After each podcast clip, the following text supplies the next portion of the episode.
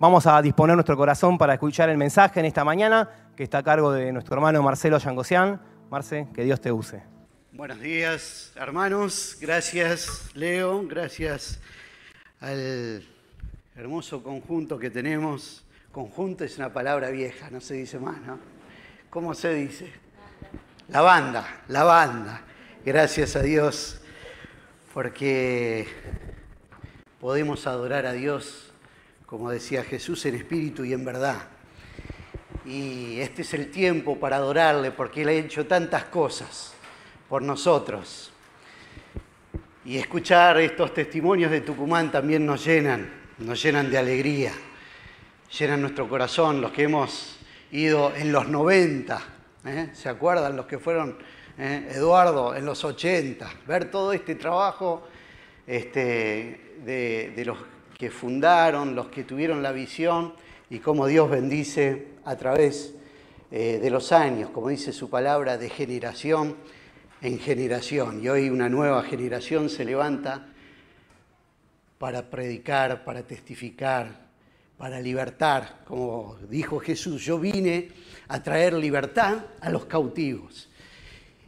Y cuando veo esas imágenes me acuerdo de muchos testimonios de personas que pasaron de la esclavitud a la libertad. Gracias a Dios por su palabra, que llegó a nosotros y que nos llega de distintas maneras. Tal vez hay frases que te tocan de una manera particular. A mí, en, este último tiempo, ya hace como unos seis meses, les diría, hay una frase que, es esa, que está en la pantalla, que me viene a la mente de vez en vez, de tanto en tanto. No te olvides las llaves. Y yo no sé si es porque esta frase está de moda, acá hay una psicóloga, me puede decir, tal vez, ¿eh? estuve googleando ahí hay, mucho escrito ¿eh? sobre el significado de la llave, qué quiere decir la llave, cuando uno sueña con una llave. Este, bueno, hay mucho escrito y hoy no vamos a hablar de psicología. ¿eh? No soy psicólogo, así que no quiero que me hagan ahí un, juicio de mala praxis. Así que no vamos a hablar de psicología, pero no sé si a vos te pasa, pero cuando uno está por este, comprar un auto, una cosa, ve autos por todos lados. Bueno, esta frase eh, la estoy viendo en todos lados y cada situación me hace pensar en esto a partir de un devocional que tuve con un pasaje que hoy vamos a ver en esta mañana. Dios me dijo, no te olvides las llaves. Hace un mes nos reunimos con un grupo de hermanos, empezando un trabajo nuevo eh, aquí en la iglesia, para mí por lo menos. Y un hermano me dijo, Tomá, te paso la posta y me entregó un manojo de 12 llaves y me dijo, ¿eh? ya me saqué el peso de encima, ahora la responsabilidad es tuya. ¿Sí? Él se fue con un kilo menos más o menos de esa reunión y yo me traje el kilo a casa. ¿sí? un manojo de llaves. Y no sé si a vos te pasa, pero yo cada tanto pierdo las llaves, ¿sí? o me olvido dónde están, más que perderlas me olvido y pierdo tiempo buscando las llaves. Gracias a Dios hoy tenemos internet y podemos tener, ¿eh? ahí nomás googleás y dice cuatro trucos ¿eh? para no olvidar las llaves nunca más. Y entonces ahí te dice, por ejemplo, que tenés que poner un lugar en la casa donde pongas las llaves. ¿sí? Entonces hicimos eso y eso mejoró. También te dice, por ejemplo, que tenés que eh, hacer, no hacer las cosas automáticamente, ¿sí? sino cuando vas a dejar las llaves en un lugar, repetir en voz alta, estoy dejando las llaves en la cama. Estoy dejando las llaves en la cama. Estoy dejando. Entonces así fijás dónde dejas las llaves. También otros dicen que hay que poner llaveros vistosos, ¿eh? llaveros que, te recuerden ¿eh? dónde está la llave. Y mientras digo esto, me acuerdo de un programa de radio, ¿sí? que no sé cuántos se acordarán, La venganza será terrible, de Alejandro Dolina, que leía estos consejos, ¿sí? Con Rolón, con Guillermo Stronati. ¿Eh? Algunos dirán, ¿quiénes son estos? No, pero eran gente de carne y hueso. ¿eh? Existía, ¿está el programa todavía? Está el programa todavía. Dice, ¿eh? hay algunos fans ahí del programa y leían todos estos consejos y se mataban de risa, ¿no? Porque la mayoría por ahí no nos sirve. Usted se imagina, repitiendo, dejé la llave en el baño. Por ahí algunos no nos son tan útiles, pero por ahí otros sí. Pero no nos vamos a referir a esa llave material. Es llamativo que la Biblia tiene muchas menciones, eh, tanto de llaves como de puertas, ¿sí? Y en sentido metafórico muchas veces eh, encontramos, por ejemplo, a Jesús diciendo yo soy la puerta. El que por mí entrar encontrará la salvación. ¿Qué quiere decir en términos este, espirituales esto que vamos a hablar hoy? Las llaves nos dan acceso, nos dan acceso a una dimensión espiritual. Cuando usamos las llaves que nos dejó nuestro Señor, tenemos acceso a una dimensión distinta, que es la dimensión espiritual, que es la dimensión de la victoria espiritual. Cuando tenemos las llaves, tenemos libertad. Estuvimos hablando de la libertad. Yo me acuerdo que cuando era chico, ¿eh? mi mamá no me daba las llaves de la casa mía, era muy chico, se las daba a mi hermano. ¿sí? Entonces cuando llegábamos de la escuela, por ahí yo llegaba antes y tenía que esperar en la puerta hasta que llegue mi hermano. ¿sí? Que vaya a saber dónde estaba. Entonces tenía que esperar.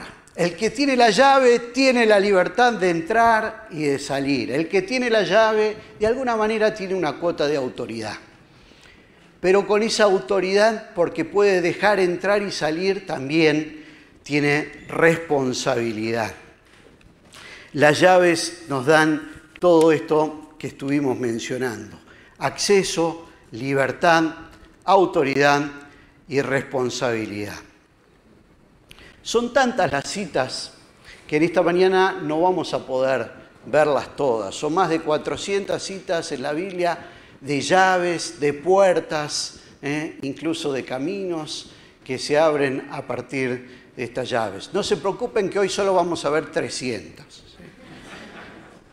La, la primera que yo memoricé cuando hice el curso del APEN con el hermano Baronián es Apocalipsis 3:20. Dice Jesús, mira, yo estoy a la puerta y llamo. Si oyes mi voz y abres la puerta, yo entraré y cenaremos juntos como amigos. Esta es la versión en ITV.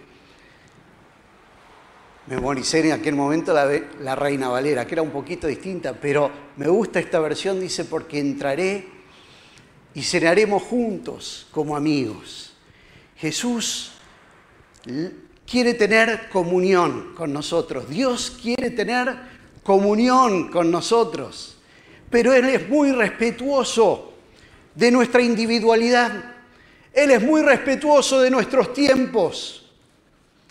Porque Él nos dio libertad para decidir con la llave que está del lado de adentro abrir la puerta. Esta puerta tiene una manija, tiene una llave que está del lado de adentro. Y nosotros tenemos que decidir abrir nuestro corazón a Dios para que Él pueda entrar y Él pueda tener esa comunión y podamos cenar juntos como amigos. Y mientras estoy hablando, tal vez vos estás pensando en aquel momento que abriste tu corazón a Dios. Yo me acuerdo ese día, cuando escuché cómo Jesús me amaba y se entregó por mí y murió en la cruz por mis pecados, era tal las ganas de tener esa comunión que no lo dejé terminar al maestro. Y le dije, ¿yo qué puedo hacer? ¿Qué puedo hacer? para estar con ese Jesús que me ama. Espera, espera, ya vamos a llegar, me dijo el maestro. No me spoilees la clase. Ya vamos a llegar. Porque era tan sencillo lo que había que hacer. Estaba a un tiro de una oración para dejar entrar al maestro a mi vida. Era tan sencillo que la historia había que terminarla. Jesús murió pero resucitó. Y esa, como estuvimos cantando, esa victoria es la que nos permite a nosotros vivir de gloria en gloria, como dice la palabra de Dios, porque Él reina. A partir de esa victoria sobre el pecado, nosotros tenemos la posibilidad en esa comunión con Jesús de vivir de gloria en gloria. Y es interesante este pasaje porque nosotros hablamos de abrir la puerta de nuestro corazón, pero acá en Apocalipsis se está refiriendo a una iglesia, la iglesia de la Odisea, una iglesia que era rica, que era próspera, una iglesia que supuestamente, como dicen los chicos, ¿eh? conocía a Dios.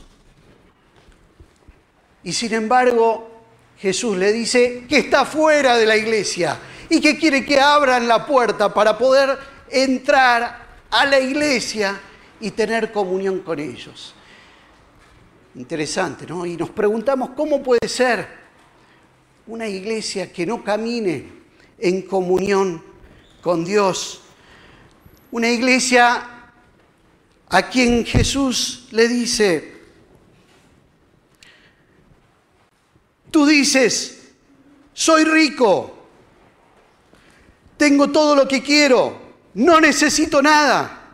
Y no te das cuenta de que eres un infeliz, un miserable. Eres pobre, ciego y desnudo. Duro Jesús. Por cuanto eres tibio y no eres ni frío ni caliente, te vomitaré de mi boca. Puede ser que nosotros seamos cristianos tibios. Puede ser. Puede ser que nosotros digamos, estoy bien, ya no necesito leer tanto la palabra de Dios, ya no necesito ir este domingo a la iglesia. Como le decía un amigo a mi papá, se nota que vos tenés muchos pecados. Porque yo voy una vez al año a la iglesia y ya está. Vos tenés que ir todos los domingos. ¿Serás un pecador vos?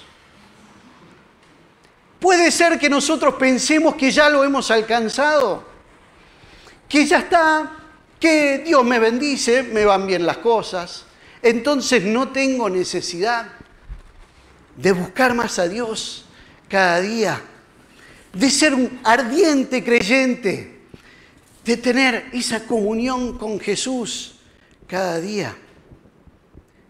No te olvides la llave. No te olvides la llave de abrir cada mañana tu corazón a Dios. Que sea una sorpresa cada mañana. Que cada devocional, que cada tarde, que cada noche digas, Dios, a ver qué tenés para vos. ¿Qué tenés para mí hoy? ¿Cuál es la sorpresa de hoy?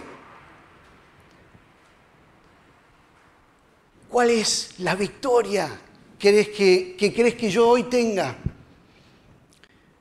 ¿Cuál es el monte que querés que yo escale? Hay muchos testimonios de victorias espirituales, algunas grandes, otras pequeñas, pero no te estanques, no seas un cristiano tibio, animate a ser un cristiano vigoroso, un cristiano fuerte un cristiano que vive de gloria en gloria. Y lo digo primero para mí. No te estanques. Jesús quiere ser mi amigo. No me tengo que olvidar de esta llave. Segunda llave. Y este, acá sí dice la palabra llave. Este es un pasaje conocido, dice, cuando llegó Jesús a la región de Cesarea de Filipo, preguntó a sus discípulos diciendo, ¿quién dicen los hombres que es el Hijo del Hombre? Y ellos dijeron, unos Juan el Bautista y otros Elías, pero otros Jeremías o uno de los profetas. Él les dijo, ¿y vosotros quién decís que soy yo? Respondiendo Simón Pedro dijo, tú eres el Cristo, el Hijo del Dios viviente. Y Jesús respondió, le dijo, bienaventurado eres Simón, hijo de Jonás, porque esto no te lo reveló carne ni sangre, sino mi Padre que está en los cielos. Yo también te digo que tú eres Pedro, y sobre esta roca edificaré mi iglesia. Las puertas del Hades no prevalecerán contra ella. Yo te daré las llaves del reino de los cielos, y lo que ates en la tierra será atado en los cielos, y lo que desates en la tierra será desatado en los cielos. A propósito de Halloween, ¿eh? los que están preocupados por la, fiesta de la muerte, dice, las puertas del Hades, de la muerte, no prevalecerán contra la iglesia. Hoy celebramos la fiesta de la luz, ¿sí? En lugar de celebrar la muerte, porque la victoria está en Jesús, como hemos cantado. Y Jesús le dice a Pedro, por esta declaración que haces, que no te lo reveló nadie, sino mi Padre. Nadie más sino mi Padre. Yo te entrego las llaves del reino de los cielos. y sobre esta, estas llaves del reino de los cielos hay muchas interpretaciones.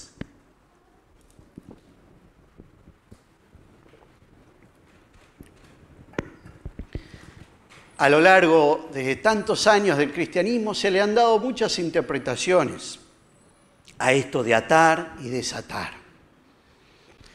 Tal vez por la tradición de los rabinos, donde atar y desatar se refería a prohibir y permitir, hay una primera interpretación que, lo ve por el lado negativo.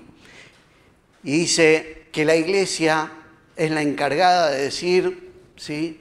qué se puede hacer y qué no se puede hacer, y de, de atar y de desatar en este sentido, y de disciplinar en consecuencia.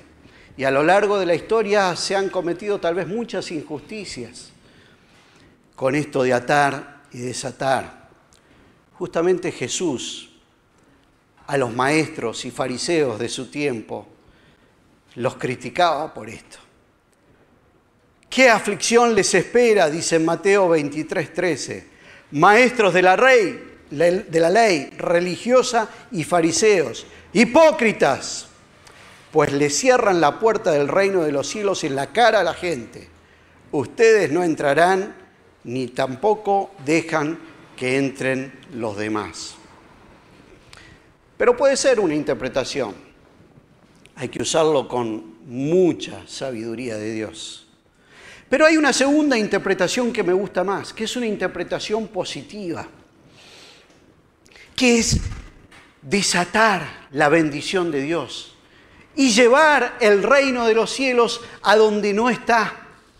Y entonces somos colaboradores de Dios en esta tarea de libertar. Como decíamos antes, Jesús dijo, yo he venido para traer libertad a los cautivos. Y le entrega las llaves del reino a Pedro para que liberte a los cautivos, para que predique el Evangelio. Y, y discípulos. ¿Para qué? Para que tengan libertad. Para que vivan en abundancia. Para que tengan una vida llena. Para que vivan de gloria en gloria. Y Pedro obedeció. Y con esa, esas llaves se para allí en Pentecostés y predica su primer mensaje, poderoso, vigoroso, en el que le dice a los judíos, ustedes crucificaron a Jesús, pero este Jesús que murió, resucitó y hoy es la salvación para todos ustedes. Arrepiéntanse, cambien de vida. Y ese día se convirtieron más de 3.000 personas. Encontraron la libertad de una ley que los esclavizaba a una ley que pasó a estar escrita en su corazón, que les traía libertad. Qué maravilloso. Testimonio de Pedro, utilizando bien las llaves. Y Pedro no se queda ahí, esto es Hechos capítulo 3, pero después en el capítulo 2, y después en el capítulo 10 vemos a Pedro yendo a la casa de Cornelio una persona que no era judía y para él era una abominación según su cultura, según sus creencias. Él no podía entrar en esa casa. Pero Dios le muestra que las llaves del reino abren las puertas para toda raza, para todo sexo, para toda persona que quiera cambiar de vida. Y Pedro, esa gente de, bendición y libertad. Y el Espíritu Santo se derrama en la casa de Pedro, mostrando que no había barreras para el acceso al poder de Dios. Como explicaría Pablo después en la carta a los romanos, Romanos 6, 14, el que vive en pecado vive en esclavitud. Sin embargo, el que encuentra a Jesús encuentra la libertad. Y ustedes me dirán, la esclavitud se abolió hace muchos años. Sin embargo, basta con prender la, la, tele, poner un programa de cable, ver algo en YouTube, una película, que vamos a encontrar muchas formas de esclavitud moderna. Yo nunca me voy a olvidar de un hombre que conocimos en Ciudadela. Este hombre tenía una esclavitud al alcohol. Ustedes conocerán miles de casos. Personas esclavizadas a los vicios. Tal era su adicción que no solo tomaba vino, ¿eh? y todo el vino, como dice la mona, sino que se tomaba todo el alcohol que había en casa. Alcohol etílico, alcohol de quemar, lo que había. Y tal era su adicción que terminó destruyendo su esófago. Y tuvieron que operarlo, tuvieron que hacer una cirugía reconstructiva del aparato digestivo. No sé cómo hicieron. Pero este hombre encontró la libertad cuando entregó su vida a Dios. Este hombre cambió de la noche a la mañana y su familia cambió por una decisión. Había llegado a lo profundo del pozo y desde allí lo rescató Dios. Y yo sé que ustedes conocen más historias. Seguramente estarán pensando en personas que salieron del pozo de la depresión, personas que salieron del pozo de la soledad, personas que salieron del pozo de, no sé, ponerle el nombre que quieras, del mal humor. Yo conocí una persona en Tucumán justamente que me decía, ¿la ves sonreír a mi esposa? Sí, es desde que se convirtió, ¿eh? No sabes el infierno que era esta casa. Le cambió la cara. El Evangelio cambia caras, no solo corazones. Y mientras voy hablando me voy acordando de testimonios como el de nuestra hermana Carmen, que tal vez nos esté viendo desde Colombia. Tremendo testimonio de cómo Dios restauró su corazón por las pérdidas sufridas en la vida y hay situaciones en nuestra vida que son muy difíciles, que son extremas, que decimos que de esta no voy a salir. Y Carmen nos contaba cómo Dios le devolvió la alegría después de esas terribles situaciones de vida. Esperanza en medio de las pérdidas, escribe una hermana nuestra, María Elena Mamarián, muy buen libro, de cómo Dios puede traer esperanza en medio de las situaciones difíciles. La pregunta para nosotros en esta mañana es, si sabemos todo esto, ¿por qué a veces nos olvidamos las llaves del reino? ¿Por qué a veces no andamos libertando a los cautivos? Tal vez porque es una tarea que implica mucha responsabilidad. Tal vez porque estamos distraídos y dejamos la llave por ahí y no nos, no nos acordamos. Estamos en nuestras cosas. Tengo que trabajar, tengo que estudiar, tengo que hacer tantas cosas. Tengo que, no sé, pero no hay tiempo para libertar, para llevar las llaves del reino. Tal vez algunos de los consejos que vimos tempranito nos pueden servir. Dejar las llaves en un lugar definido. ¿Cuál sería ese lugar definido? La presencia de Dios. Si vamos a la presencia de Dios, vamos a acordarnos de las llaves del reino. Cada devocional que tenemos nos va a recordar las llaves del reino. Si lo repetimos en voz alta, Juan, primera Juan 4:4, porque mayor es el que está en nosotros que aquel que en el mundo está, porque mayor es el que está en nosotros que aquel que en el mundo está. Eh, segunda Corintios 5, 17. De modo que si alguno está en Cristo, nueva criatura es. Las cosas viejas pasaron y aquí todas son hechas nuevas. Lo repito y lo voy grabando y me voy acordando de las llaves del reino. Si estoy pasando un mal momento, de modo que si alguno está en Cristo, las cosas viejas pasaron. Dejo atrás mi pasado, me extiendo hacia lo que está delante, decía el apóstol Pablo. Y acá dice, Dios hace nuevas todas las cosas hay una nueva oportunidad, hay nuevas victorias. El pasado no te condena, dice Jesús. Lo repito, Romanos 8.1. Eh, vamos a abrirlo porque no lo tengo acá. Romanos 8.1. Perdón, eh, pensé que lo tenía anotado.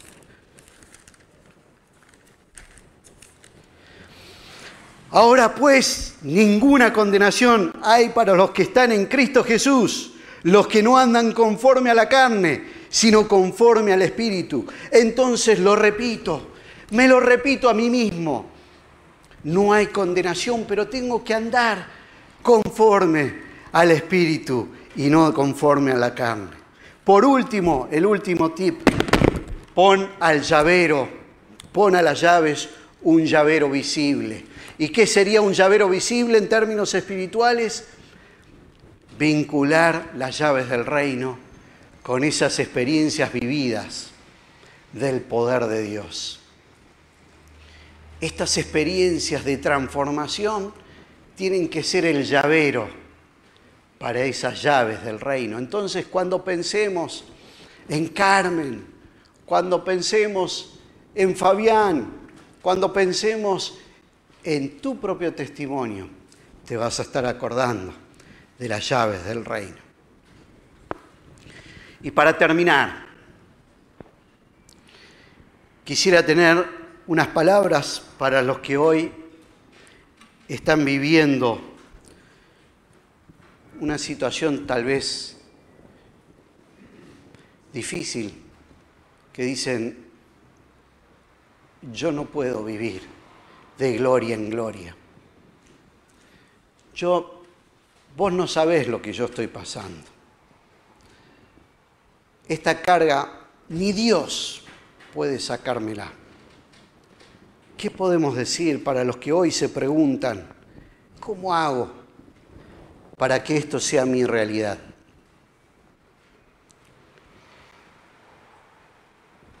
es posible que estemos atravesando situaciones, como dijo Jesús, de aflicción. En el mundo tendréis aflicción, pero confíen, yo he vencido al mundo. Así que si te toca estar en una situación así, solo puedo decirte que sentado acá, al lado tuyo, o alrededor tuyo, si estás ahí en casa, hay muchos creyentes que han estado en ese lugar antes, o que tal vez están también en ese lugar ahora. Y han librado esta batalla de rodillas. Y no han perdido la fe, sino que se han tomado de la mano del Señor. Como dice el Salmo 27, 3, han declarado que tienen la llave de la fe. El Salmo dice, el salmista dice, hubiera yo desmayado si no hubiera creído que había de ver la bondad del Señor en la tierra de los vivientes. Esta es una declaración de fe. El salmista, como vos tal vez en esta mañana, atravesaba situaciones extremas, donde, como dice el apóstol Pablo, hasta tenía sentencia de muerte sobre su cabeza. Sin embargo, declaraba por fe que Dios era un Dios bueno y tenía lo mejor preparado para él. Tal vez si como el apóstol Pablo tenés un aguijón en la carne, decía el apóstol Pablo, tengo un aguijón en la carne, un mensajero de Satanás que me abofetea para que no me enaltezca. Tal vez estás en esa situación de algo que no podés superar. Tenés que librar la batalla de la fe. Y con esto termino. Hebreos 4:16 dice, así que avancemos, acerquémonos, perdón, con toda confianza al trono de la gracia de nuestro Dios. Allí recibiremos su misericordia y encontraremos la gracia que nos ayudará cuando más lo necesitemos. Esta es una palabra del Señor para vos en esta mañana. Tenemos un sacerdote que ya pasó por nuestro sufrimiento, por un sufrimiento que incluso puso su vida. Él sabe lo que es sufrir. Y Él sabe lo que es tender una mano al que sufre. Acércate y vas a encontrar misericordia y gracia cuando más lo necesites. Vamos a inclinar nuestros rostros. Vamos a tener un tiempo de oración donde puedas contarle a Dios cuál es tu batalla en esta mañana. ¿Cuál es tu tema